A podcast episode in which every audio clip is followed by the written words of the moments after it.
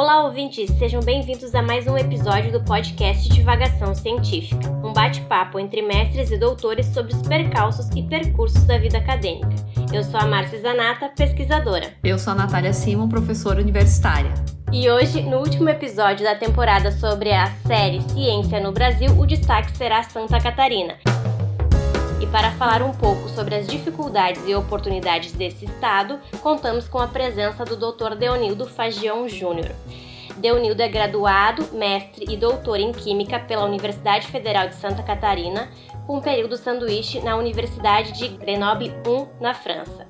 Atua principalmente no desenvolvimento de células híbridas a combustíveis, possuindo experiência na área de nanotecnologia e catálise. Atualmente é pós-doc no Laboratório de Catálise Molecular da Universidade Federal do Rio Grande do Sul.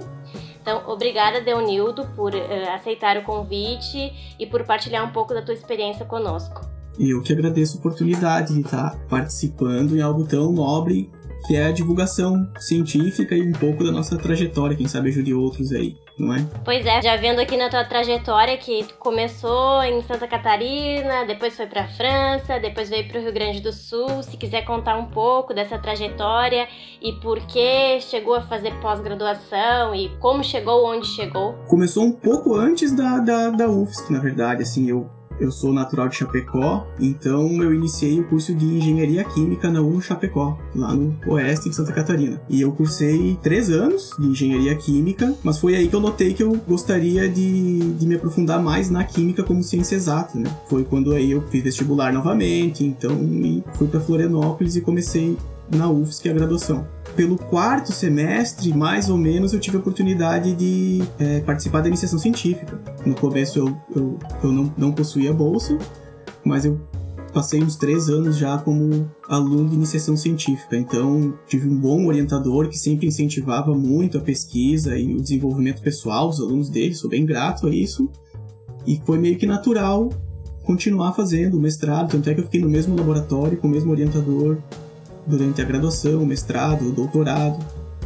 Durante o doutorado, então, outra vez fui incentivado a, a ir para fora. Fiz esse ano na Universidade de Grenoble, né? Fiz o sanduíche num programa de chama CAPS, Coffee Cup, que é o mesmo molde mais ou menos do Ciências Sem Fronteiras, né?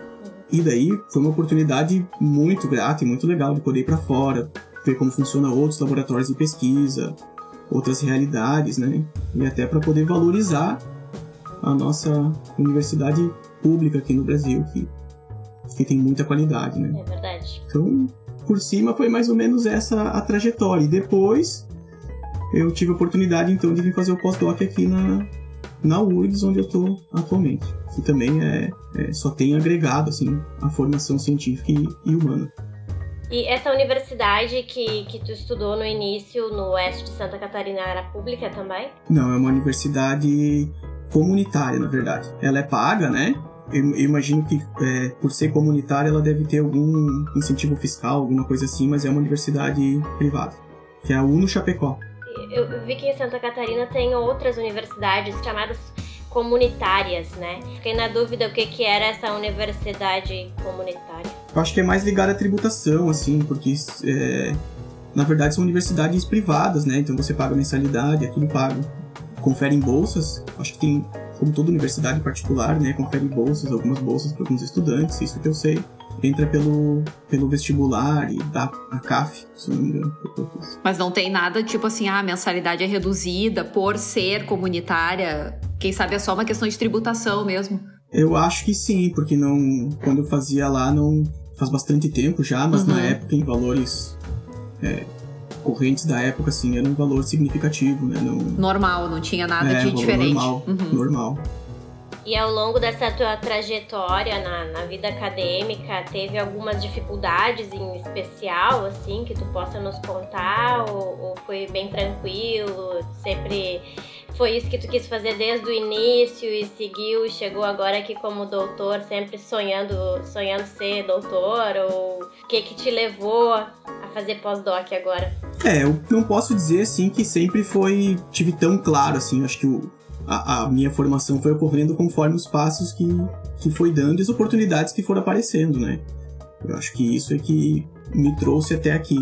Quando eu entrei no curso de Química, eu mal conhecia a realidade de uma pós-graduação, para falar é, a verdade, assim. Então eu não sabia nem o, que englobava direito um curso de mestrado, ou curso de doutorado, o que, que era uma tese, ou pós-doc, era um universo que eu não, não conhecia. Vinha conhecer porque tinha muitos colegas de, de trabalho, quando fazia iniciação científica, que eram mestrandos e doutorandos, e então, naturalmente, eu também quis participar daquilo e achando interessante, né? E outra porque sempre teve a, a oportunidade de bolsas uhum. no curso da, da UFSC, né? Uhum. Como é um curso nota 7 da CAPES, então até pouco tempo atrás 100% das pessoas tinham bolsa. Ah, que ótimo. Não dá nem para dizer que é um auxílio, assim, porque é fundamental para eu vejo como fundamental para quem entra na pós-graduação, porque a partir do momento que você é graduado, você já é um profissional. E o mínimo que você merece é ser reconhecido pelo trabalho, né? De alguma forma. E principalmente se tu tem a bolsa, tu não pode ter uma outra fonte de renda, né? No caso, tu não tem, não pode ter um vínculo empregatício, vamos dizer assim. Não. Então, é. justamente aquela bolsa é para tua sobrevivência, né? Sim, exatamente. Até a questão é, a universidade também presta muitos auxílios na graduação para principalmente para estudantes de baixa renda, né? Como é, restaurante universitário, moradia estudantil. Eu não precisei é, de, desses auxílios, assim, mas eu vejo que ele é muito importante para garantir que as pessoas fiquem na universidade. Por exemplo, o curso de Química é um curso período integral. Então, tinha disciplinas de manhã, tinha disciplinas à tarde, uhum. às vezes à noite, dependendo a grade, né? É bem difícil, até para estudar a graduação e conseguir fazer, trabalhar em alguma, ter alguma outra ocupação. Né? E durante o teu mestrado e o teu doutorado foi, digamos assim, relativamente tranquilo de fazer o teu trabalho? Tinha no teu laboratório e no, na tua universidade tinha os equipamentos necessários para que tu pudesse desenvolver a tua pesquisa? Ou isso era um sofrimento da vez que precisava, por exemplo, caracterizar uma amostra ou coisas do tipo? Comprar um reagente? Assim, não posso dizer que teve grandes dificuldades. O, o departamento de química da, da UFSC é um bom departamento, tem uma boa estrutura, oferece muitos tipos de equipamentos e caracterizações. Então, dentro da universidade, que não tem dentro do departamento de química, a própria instituição, outros departamentos foram capazes de suprir. Então, a, a Universidade Federal de Santa Catarina, ela tem uma estrutura muito boa, eu julgo assim. Lógico que sempre dificuldades de orçamento, assim, sempre acontece, né? Então, muitas vezes alguns projetos que a gente desenvolvia, a gente literalmente abria as portas dos armários para ver os reagentes que tinham e como que a gente poderia seguir a pesquisa com o que tem, até porque demora muito tempo às vezes para conseguir um reagente, né? Que quando eu tive na França, assim, uma realidade totalmente diferente, porque a cada semana você poderia pedir reagente e, e na semana posterior ele estava na sua bancada de trabalho, né? Sim. São diferenças que eu fui entender que nos fazem até crescer profissionalmente, né? Acho que quando você consegue desenvolver essa habilidade, vejo nem por mim, assim, mas por vários colegas que, que têm essa capacidade de desenvolver ciência de ponta com uma limitação grande, é um crescimento bem, bem interessante. Né? É preciso muito planejamento, né? Para fazer a pesquisa no Brasil, assim, muita organização.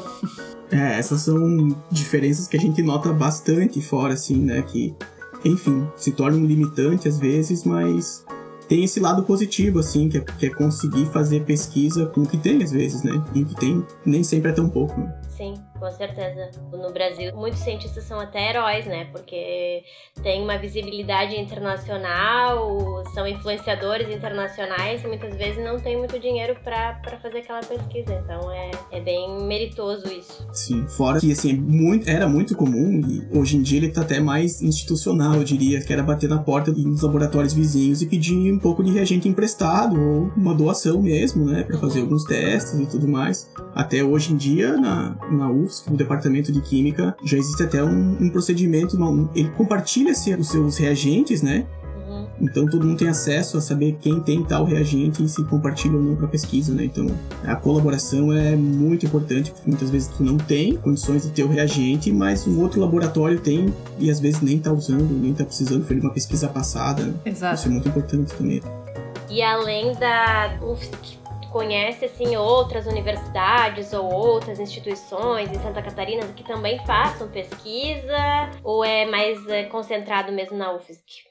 Eu acho que o UFSC, na minha visão, assim, é uma grande concentradora. Assim. Em Santa Catarina são em várias cidades, né? Então tem além de Florianópolis, tem, se não me engano, é Joinville, Araranguá, Curitibanos, Blumenau, campos menores, que é o principal da, da UFSC. Tem a Universidade Estadual, que é a UDESC, que também uma universidade de excelência, assim, tem cursos super reconhecidos. E existem algumas universidades privadas, é, como a FURB, que também realiza, que é em Blumenau, realiza pesquisa que eu conheço, pelo menos, assim, que fazem mais pesquisas são, são essas mesmo. E os institutos federais, né? Assim como no resto do Brasil, em Santa Catarina tem vários. E além da, da URGS e da Federal de Santa Catarina, teve outras universidades do Brasil que tu teve oportunidade de conhecer ao longo aí da tua vida acadêmica? Sim, eu conheci a USP, então eu fiz um curso na área de eletroquímica na USP, que é uma realidade já bem distinta, assim, por ser uma universidade bem maior, né? E outro lugar, assim, agora que muito importante, talvez fica a dica para fazer um, novos episódios aí, que é o CNPEM, que é em Campinas, que é o Centro Nacional de Pesquisa em Engenharia de Materiais é um centro que atende o Brasil inteiro, ele está muito próximo da Unicamp, mas ele é desvinculado, né? Ele é um centro por si só de, de excelência em pesquisa. E desde o mestrado e doutorado, assim, uh, várias vezes a gente recorreu ao laboratório de luz síncroton, LNLS, é Laboratório Nacional de Luz Síncroton, que agora acabou de estar tá inaugurando, né? Eu acho que foi ano passado o Sirius, que é um novo acelerador de, de partículas, que é um dos melhores do mundo assim, muitas vezes a gente recorreu a centros maiores para fazer análises, mas não porque a UFSC é, tinha deficiência, era porque realmente precisava de equipamentos e condições mais avançadas que só um centro assim são capazes de, de oferecer. Acho que foi o primeiro lugar que eu pisei e eu me senti um cientista, assim. A gente tem que se apropriar, né, dessa, desse rótulo de cientista, né? Muitas Sim, vezes fica com... isso aconteceu comigo também. Santa Catarina tem também uma fundação de amparo à pesquisa, né? Que é a, a PESC.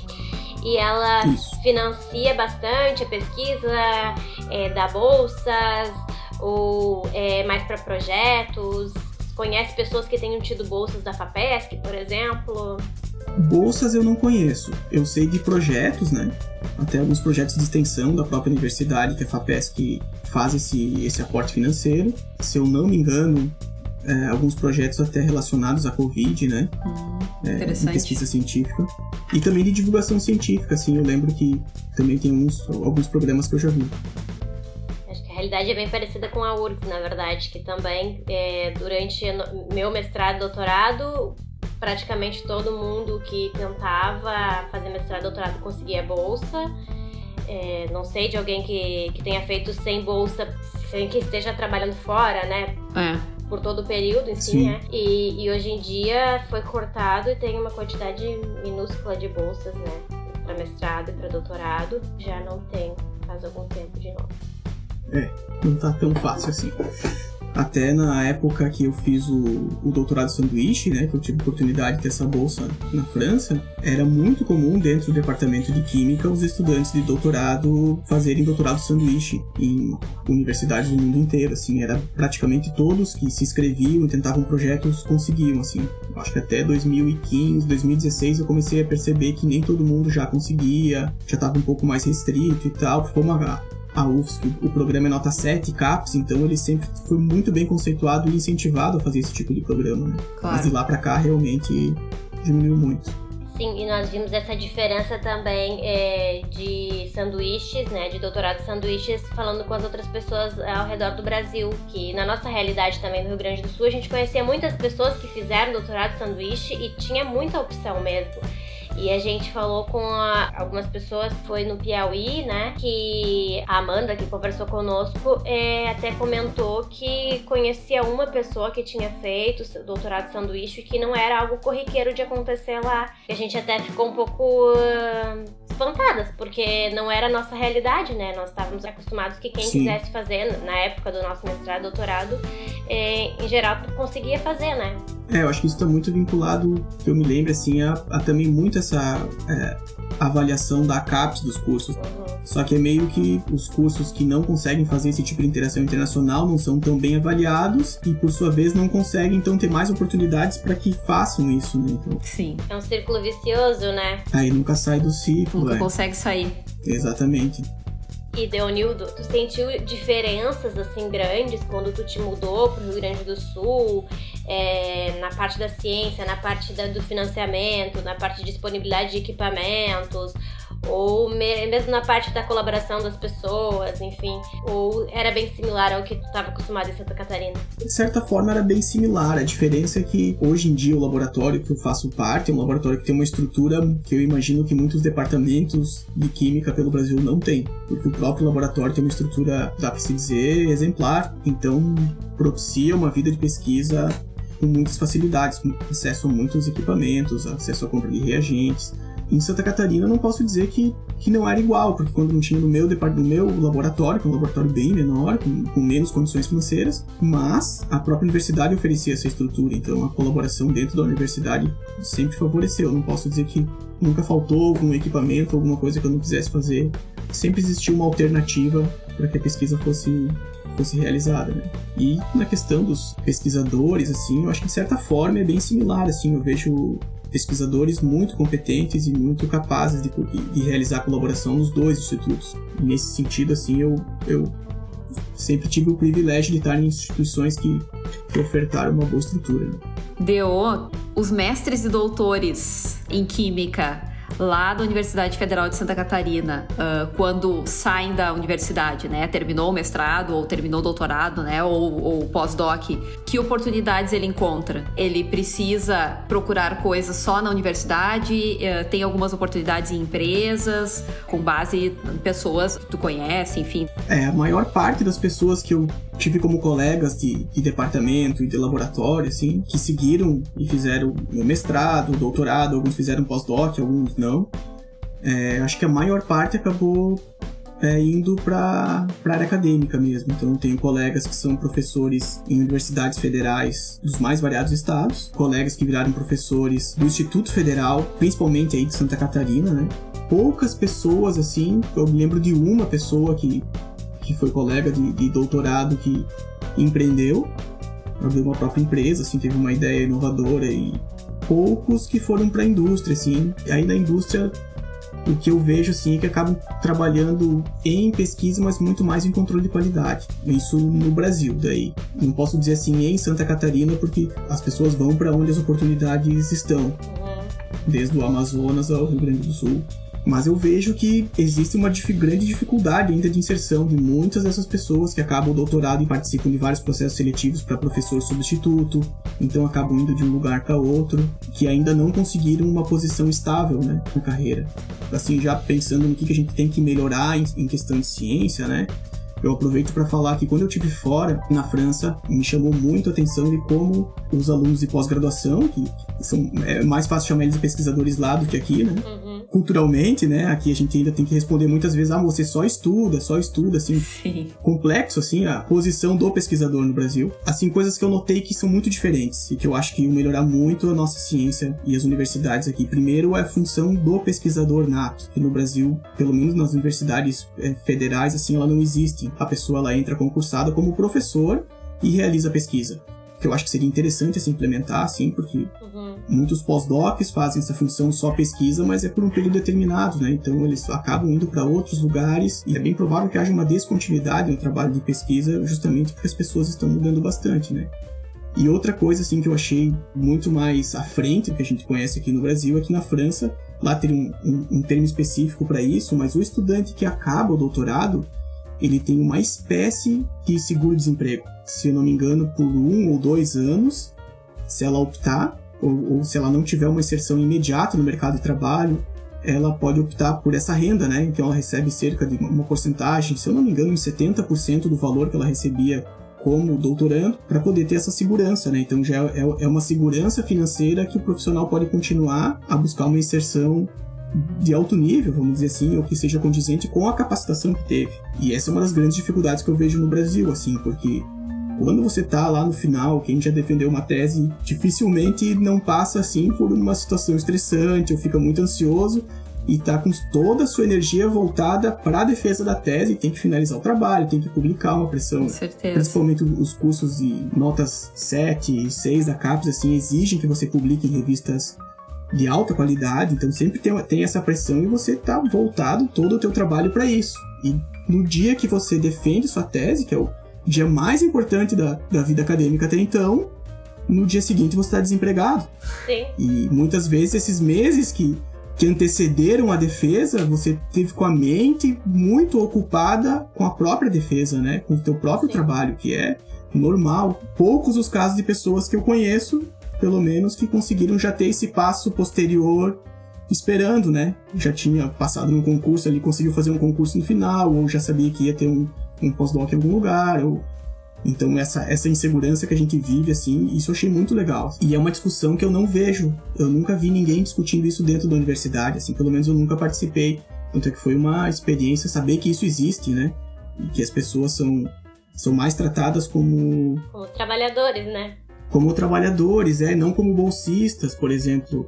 Depois que eu fui me dar conta, a gente trabalha num laboratório de química, é totalmente insalubre, há muitos riscos de saúde, riscos de, de acidentes, e a gente não tem nenhum tipo de bonificação ou de algum respaldo quanto à insalubridade. Se acontecer qualquer acidente, o maior responsável é o próprio estudante, independente se isso é da estrutura da universidade, da estrutura do laboratório, alguma coisa. Outra coisa que me chamou a atenção lá é que eles faziam cada ano mais ou menos, eles faziam exames médicos. Então eles diziam com que substâncias eles trabalhavam e se aquelas substâncias dentro daquelas periculosidade ou o quão tóxico era, eles faziam exames próprios para saber como estava a saúde da pessoa. Hein? E a gente está muito longe disso, assim. Mas é importante, talvez, criar um espaço para debater isso futuramente. Agora a gente está brigando por investimento, assim, está brigando para não ter cortes assim, não, não, sofrer tanto como provavelmente vai sofrer por essa falta de incentivo à ciência. Né? Nós temos que pensar lá na frente também. Agora tu tocou num ponto interessante, Deonildo, porque algumas vezes aqui a gente conversou uh, com as pessoas sobre danos psicológicos que a pós-graduação pode nos trazer, mas na nossa área específica, sim, pode acontecer o dano físico mesmo, né? Sim. É esse que tu, que tu levantou e é bem importante essa, essa reflexão, né? É bem a tua trajetória, assim, acho que é uma trajetória típica, né, do, do pesquisador no Brasil. Tu começa na iniciação científica, daí tu vai indo, aí tu acha interessante, aí tu vai fazer o mestrado. Às vezes acontece de tu te graduar e aí no dia seguinte tu é desempregado né? Tu está desempregado, Sim. como nessa mesma situação. Aí tu vai fazer o mestrado, tu vai fazer o doutorado e tal, e tu não faz essa reflexão sobre os perigos que existem em tu estar exposto às coisas, né, de um laboratório de química diariamente. Acho que outra trajetória típica é essa, essa parte que o Danildo falou, que o pesquisador vai atrás das oportunidades, né? Porque nem sempre ele consegue ficar onde ele gostaria de ficar.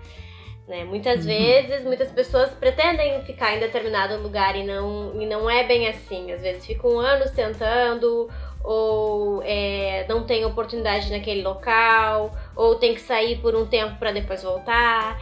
A Nath é até um, é um raro exemplo de alguém que começou e, e, agora é professora na mesma universidade, porque isso é uma coisa que atualmente é muito raro de se ver. A Nath trocou de área, ficou na mesma universidade, mas teve que troca, trocar de área para poder se enquadrar, né? Sim. Como saiu da, da parte da pesquisa que ela fazia, né? Sempre há uma quebra na, na pesquisa, sabe? É, é um problema tanto para a ciência mesmo e para a formação humana também, porque uhum. muitas vezes as pessoas deixam de, de viver certas oportunidades e entendo isso também, porque tu vai criando vínculos nos lugares que tu tá. Então não é fácil você mudar de estado. A oportunidade de estar tá num estado que fica muito longe. O Brasil é um país aí continental, né? É enorme. Então são opções que às vezes te levam a situações que podem desenvolver outras patologias, vamos dizer assim, né? Então gera muito estresse e gera muita ansiedade em saber que você vai ter um convívio social, ter um, um convívio familiar e saber que talvez no próximo ano ou no outro você tenha que ir para algum lugar começar tudo de novo, né? Por mais, mais uma vez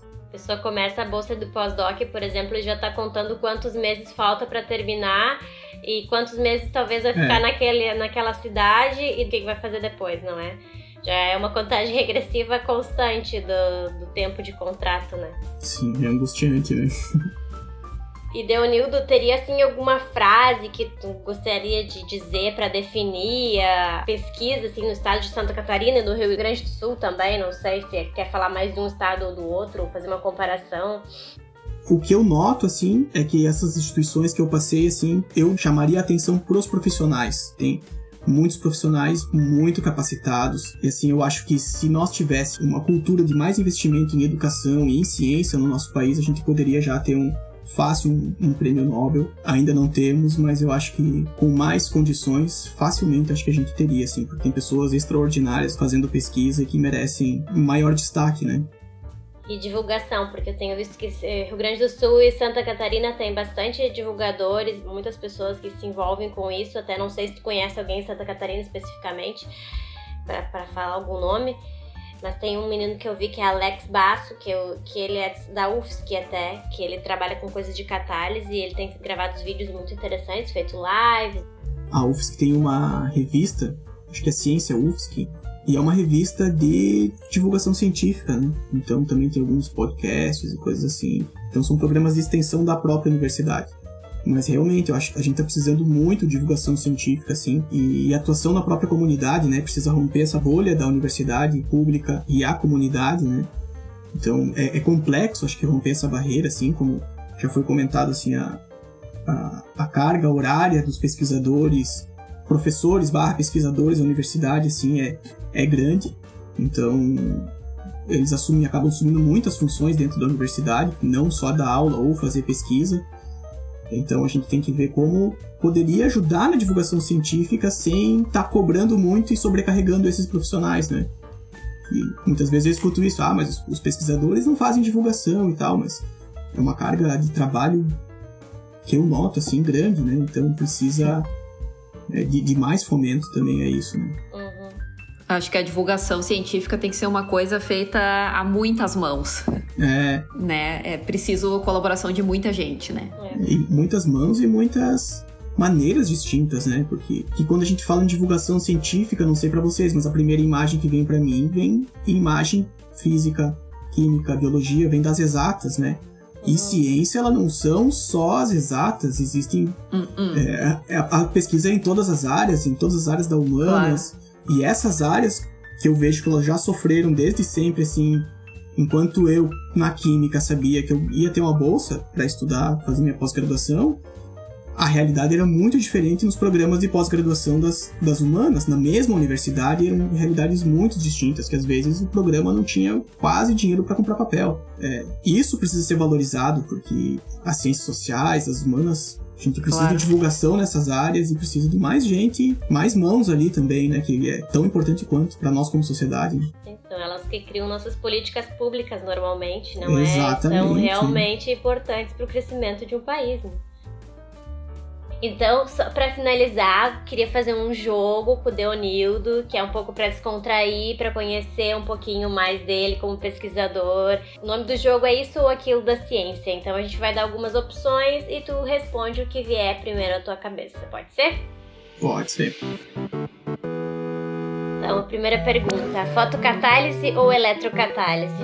Hum, eletrocatálise. Rio Grande do Sul ou Santa Catarina? Ai, ai, ai, agora é difícil. Pode ser sincero. Santa Catarina, tô com saudades. Apresentar o trabalho numa conferência da área ou fazer divulgação para a população em geral? Divulgação para a população. Fazer cotação de um reagente ou atualizar o látis? Atualizar o látis. Catálise homogênea ou heterogênea? Homogênea.